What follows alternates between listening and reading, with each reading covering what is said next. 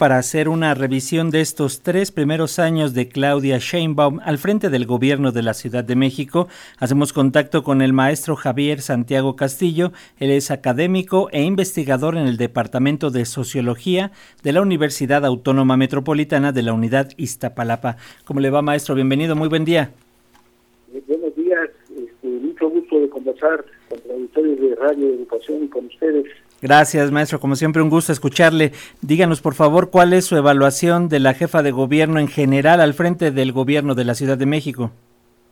Bueno, mire, lo primero que debemos de tomar en cuenta es el contexto para poder evaluar no solo al gobierno de la ciudad, a cualquier gobierno, el gobierno federal o de cualquier entidad federativa, y es el escenario de la pandemia, porque la mayor parte de su gestión ha transcurrido en medio de la pandemia. Entonces, creo que ese es el aspecto más relevante a evaluar de inicio, además de otros, ¿no?, de, desempeño gubernamental.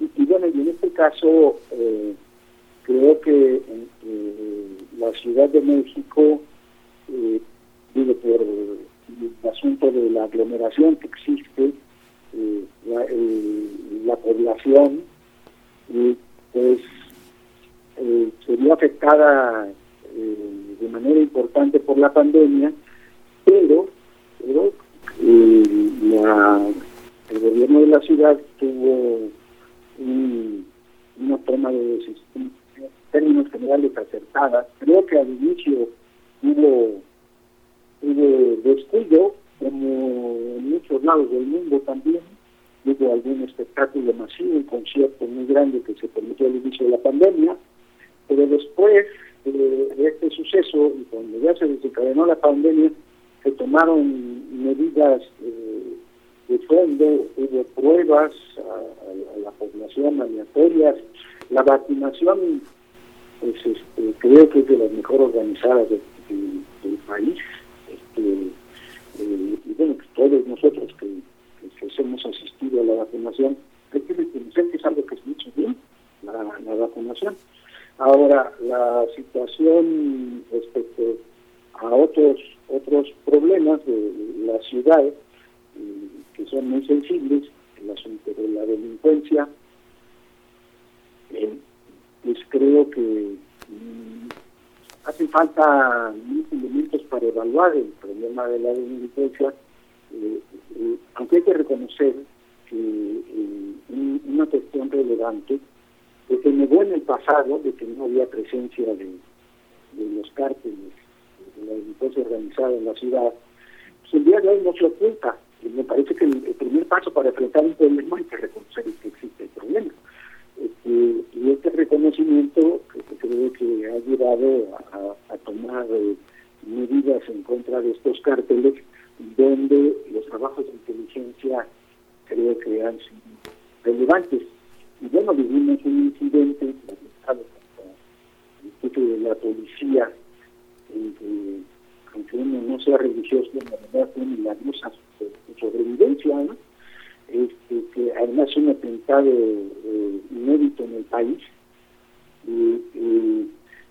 pero eh, se, se, han tomado medidas, se han mejorado en alguna medida las condiciones de, de trabajo de los policías, se requiere mucho más todavía, porque más trabajo en relación con la policía y en la atención a, los delitos, pero creo que hay un, un, grado de avance.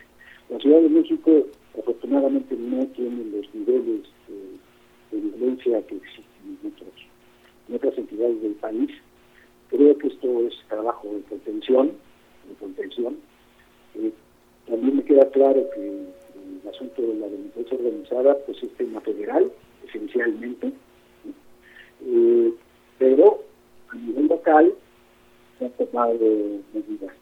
El asunto de la polución, de la contaminación, creo que aquí sí hay un déficit. No hay novedades respecto a, la atención a la atención a la contaminación en, el, en la, ciudad.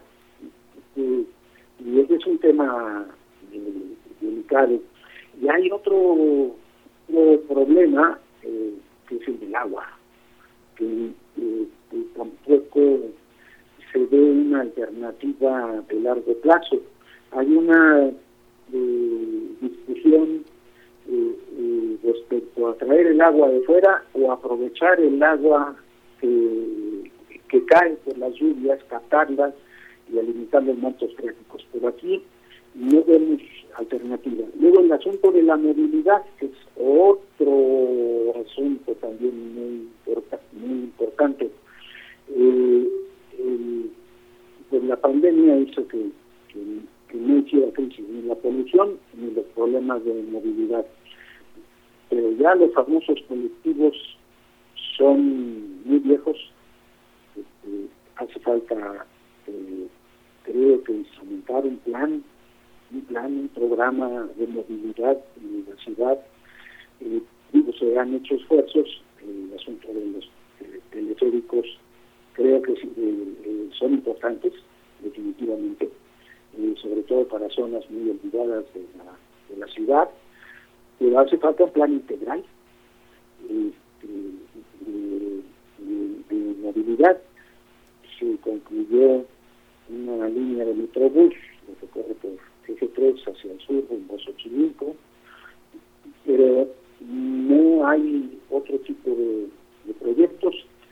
Eh, pues eh, el, tema del, del, accidente en la línea 12 del metro, si no hay una salida eh, que satisfaga las demandas sociales, que no solo se demanda la reparación del daño, sino también se de castigo a los responsables.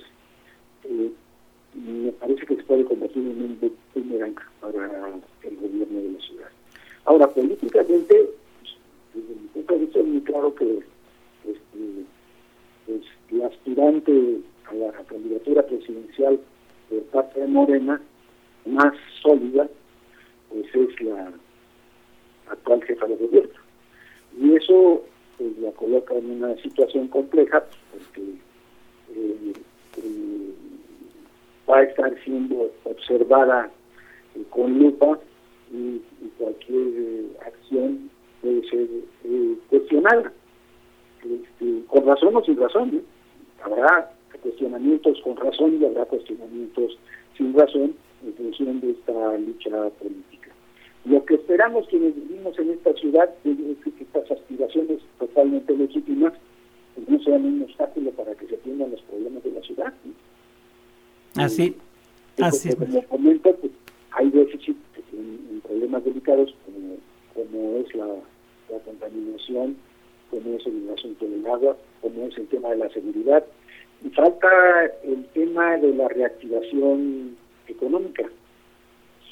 Eh, la ciudad ha recuperado prácticamente en su totalidad eh, la actividad eh, económica, pero se, se, requiere ir hacia adelante. Ir hacia adelante y, también eh, pensar en la promoción de industrias no contaminantes. pero tampoco se conoce algún plan en este sentido de que haya algún plan de industrializar la ciudad con empresas no contaminantes. Entonces, eh, es necesario que exista ese plan, pues para echarlo a andar y, recuperar. Y otro problema delicado es la informalidad del, trabajo, que creo que rebasa al propio gobierno de la ciudad, pero hay acciones que se pueden realizar desde el ámbito local.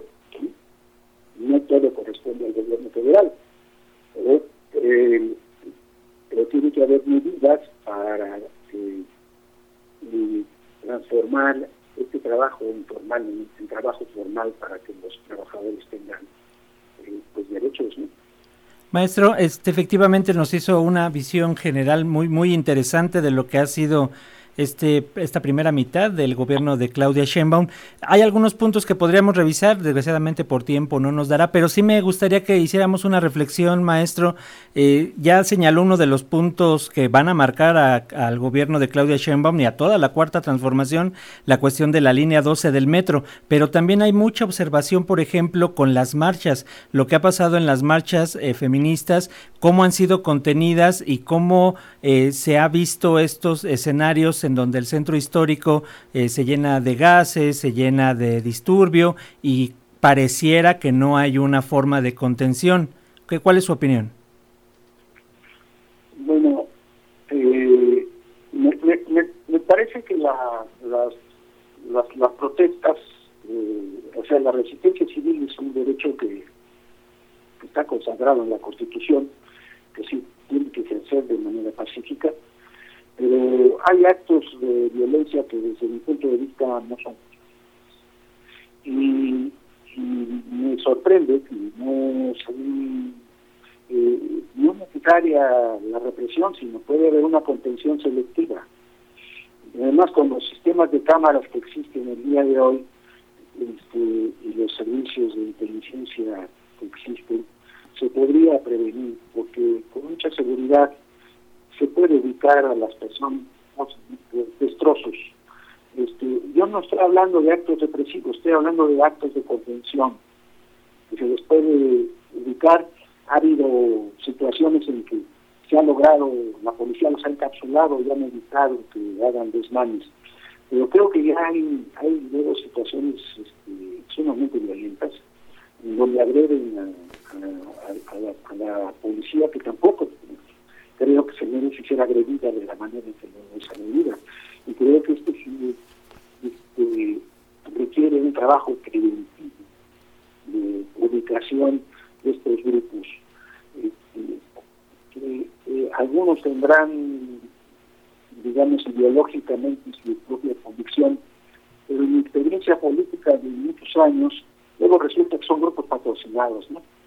Son grupos patrocinados para eh, abonar el del propio movimiento y además, en ciertos casos, del gobierno turno, ¿no?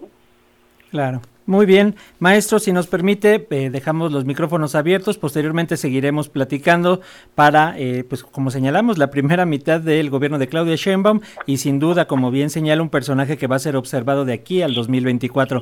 Gracias, maestro Javier Santiago Castillo, académico e investigador en el Departamento de Sociología de la Universidad Autónoma Metropolitana, Unidad Iztapalapa. Siempre es un gusto platicar con usted. Estoy para servirles. Buen, día. Buen día, maestro. Gracias.